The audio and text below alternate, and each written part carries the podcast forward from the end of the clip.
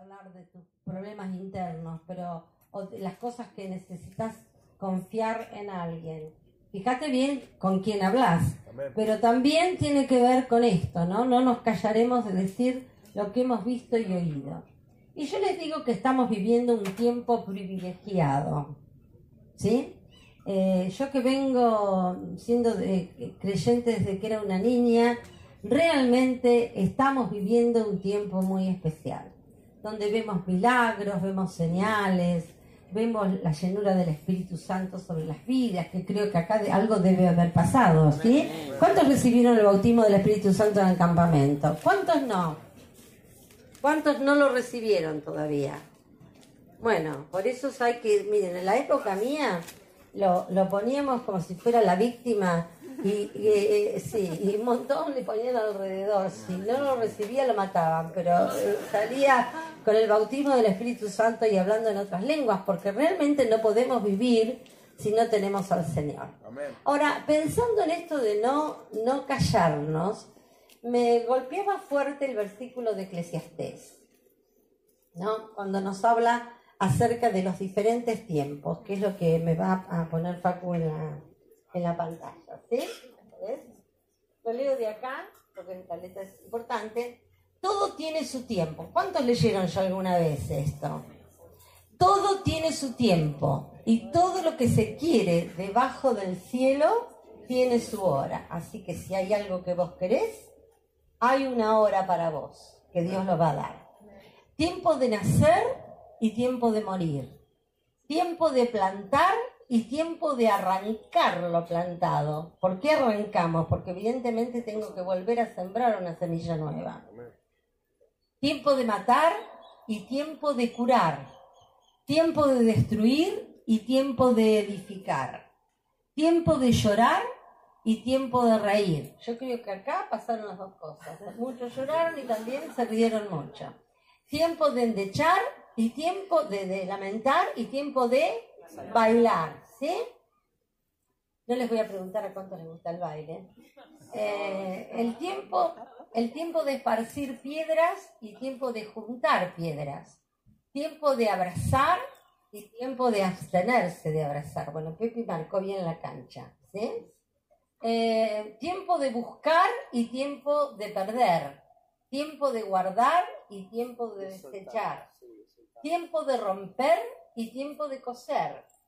Tiempo, ¿cuántos saben coser de las chicas que están acá? ¿Y de los muchachos? Miren que mi marido se fue a Corea una vez a predicar, no le llegó la valija, tuvo que ir a comprarse un traje y se tuvo que hacer el dobladillo. Menos mal que sabía coser. Así que esto es para hombres y mujeres. Y aquí viene tiempo de romper, tiempo de coser, tiempo de callar y tiempo de hablar tiempo de amar y tiempo de aborrecer, tiempo de guerra y tiempo de paz. Pero me sonaba muy fuerte esto de tiempo, no tenemos que hablar y estamos animando a que hablemos, pero hay momentos en que tenemos que callar.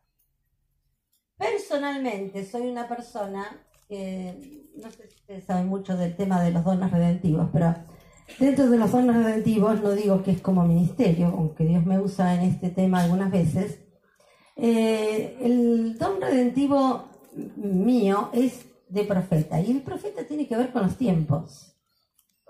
por eso digo, no es el ministerio, te piénselo como que es un sello que uno tiene cuando nació.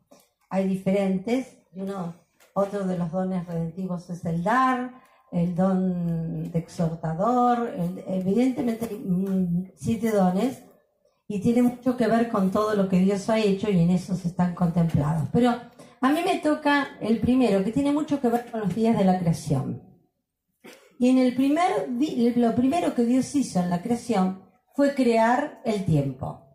Por eso que para mí es tan importante el tiempo y ojalá, aunque este no sea tu don, yo te lo quiero pasar porque es para vos. Poder conocer los tiempos. La otra palabra dice conocer los tiempos y las sazones. ¿no? ¿Qué es lo que se mueve? Es tan importante y también en el medio en que vos te moves, porque quiero que sepas que Dios te va a poner con tus pares, te va a poner con gente que conoces y también el Señor te quiere levantar a otros lugares, ¿sí?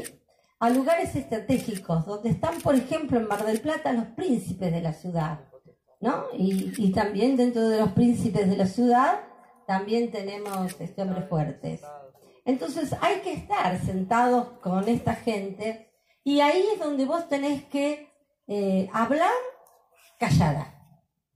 ¿Me entienden? Es decir, que evidentemente te van a buscar, te van a preguntar, pero tenés que aprender a no ser un verborrágico, porque miren que nosotros queremos, oh, y ahora vamos a salir embalados de acá del campamento y no se nos va a escapar uno.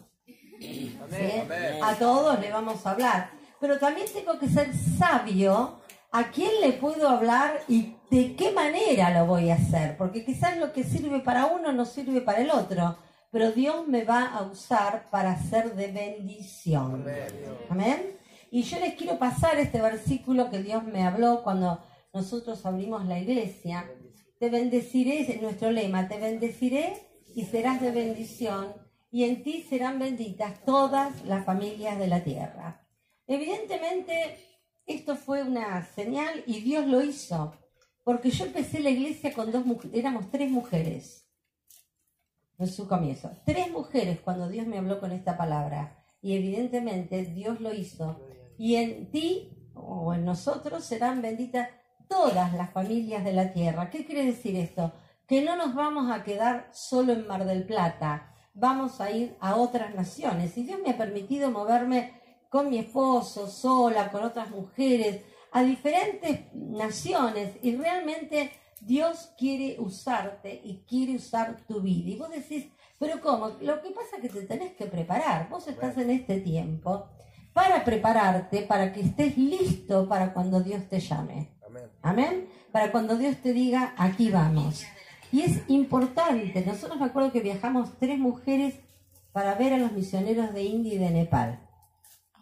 Una cultura totalmente diferente, pero las cosas que Dios te permite vivir. Yo en ese momento viví una experiencia muy fuerte porque toda la Junta Nacional de Nepal, que tenían, no es tan fácil trasladarse y demás, vino a recibirnos a nosotras tres mujeres, que allá la mujer medio como que no tiene mucho lugar, pero vino a escuchar lo que nosotros teníamos para contar de lo que Dios estaba haciendo en Argentina.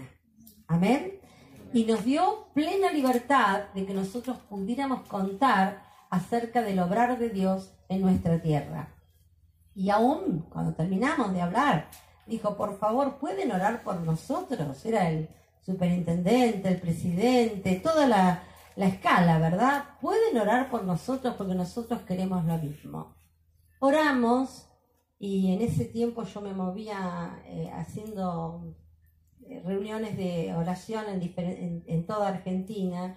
Teníamos que empezar a ir primero y enseñarles a orar a las mujeres y después hacer el día de guerra espiritual, como lo llamamos nosotros, porque hay muchos que no saben confrontar, no saben cómo poder orar.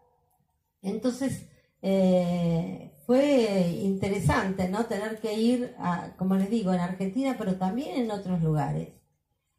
Y un día a mí Dios me mostró, yo estaba, eh, mire, porque a mí Dios me habla de maneras insólitas. Entonces vos no esperes que te hable acá y de esta manera, y que yo hice un altar. A mí Dios me ha hablado eh, pintándome, mire, algo más banal, pintando, poniéndome rímel en el lado del espejo. Más banal, digamos, imposible. Bueno, imagínense si agarra uno de esos nada de pintura me ha hablado sentada en el inodoro. Tremendo, porque yo decía de que Dios nos prospera y que todo lo que Dios quiere hacer con nosotros. Fui a Carrefour y busqué papel higiénico. Ojo, el papel higiénico es muy importante, porque usted está tratando una parte íntima de su cuerpo que tiene mucho valor. Hola. Amén. Entonces, nada de papel de lija. ¿Sí? Entonces yo estaba, me fui, me encontré mejor cosa que agarrar la lista de Carrefour y me fui a sentar al baño mientras la miraba, dos cosas a la vez, y no, no daban los tiempos. Y cuando la estaba mirando, el Señor me dice, sos una ratona. Vos que predicás de prosperidad, predicás de lo que Dios puede hacer, lo que Dios quiere hacer con cada uno, Resulta que ahora, fíjate la diferencia de un mejor papel a este que compraste. Un peso. Y me dijo el señor, ¿yo me llamo un peso? Es decir, cosas interesantes. Cuando yo tuve que tomar mi decisión para entrar a formarme al Instituto Bíblico, que tenía, eh, yo había estudiado ya en la universidad y, y entonces iba a entrar al Instituto Bíblico, al Río de la Plata, y estaba ahí decidiendo. Dios me habló cuando fui a cruzar la calle de Moreno y Don Bosco, que era cerca donde yo vivía, que iba a la panadería. Cuando fui a bajar el pie del cordón, el Señor me dice, nunca te voy a sacar de un lugar para ponerte en algo peor. Siempre va a ser para levantarte y ponerte en algo mejor. Y esto es una evidencia que yo te la quiero transmitir a vos. Te agarre, no, no hagamos mucho aparato, pero yo te lo paso. ¿eh? Que lo que Dios me dijo a mí es para tu vida también, para que lo pongas en práctica. Cuando Dios te saca de un lugar es para ponerte en algo mejor, no para ponerte en algo peor. Porque a veces pensamos que Dios quiere lo peor para nosotros, entonces no queremos ni orar por la mujer que Dios tiene para mí, ni por el hombre que Dios tiene para mí, porque pensamos, es el pensamiento de muchos, yo oro y Dios me da una cosa que no me gusta, que no me va, que no, no. A ver, ¿cuántos hay que tuvieron este pensamiento? Sean sinceros, sí, nos pasa justamente alguien que no me gusta, alguien que yo no quiero, no. Dios va a darte, porque te conoce mejor que vos a vos mismo, la persona que te complemente. Esto es lo importante. No es que tenga el mismo ministerio que vos, sino que sea un complemento de tu vida y sea un complemento también de tu ministerio. Amén. Amén. Y esto es lo que vos tenés que, por eso tenés que abrir tu corazón